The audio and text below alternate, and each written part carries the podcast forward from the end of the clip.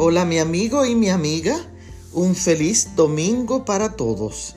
Leo en la primera carta del apóstol Pedro el capítulo 4 y el verso 10.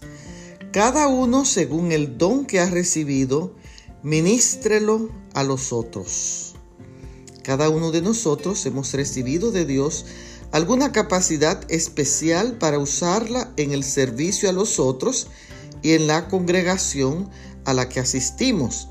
Realmente es una manera práctica y responsable de vivir la fe que practicamos, ya que al bendecir a otros con nuestros dones, testificamos de Cristo y a la vez somos bendecidos. El pasaje dice que ese don recibido, ministrelo, que significa sirva, cuide a los demás, preocúpese por su bienestar. Si usted no administra correctamente los dones que el Espíritu Santo le confiere, los puede perder.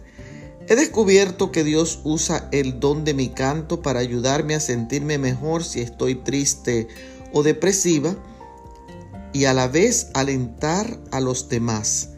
Querida amiga de promesas de Dios para ti, descubre y desarrolla tu don y úsalo para la gloria de Dios. Bendiciones.